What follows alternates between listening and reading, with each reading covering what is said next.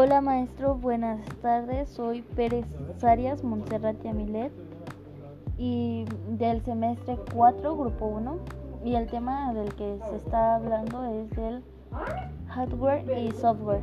El hardware es el conjunto de componentes físicos de lo que está hecho el equipo.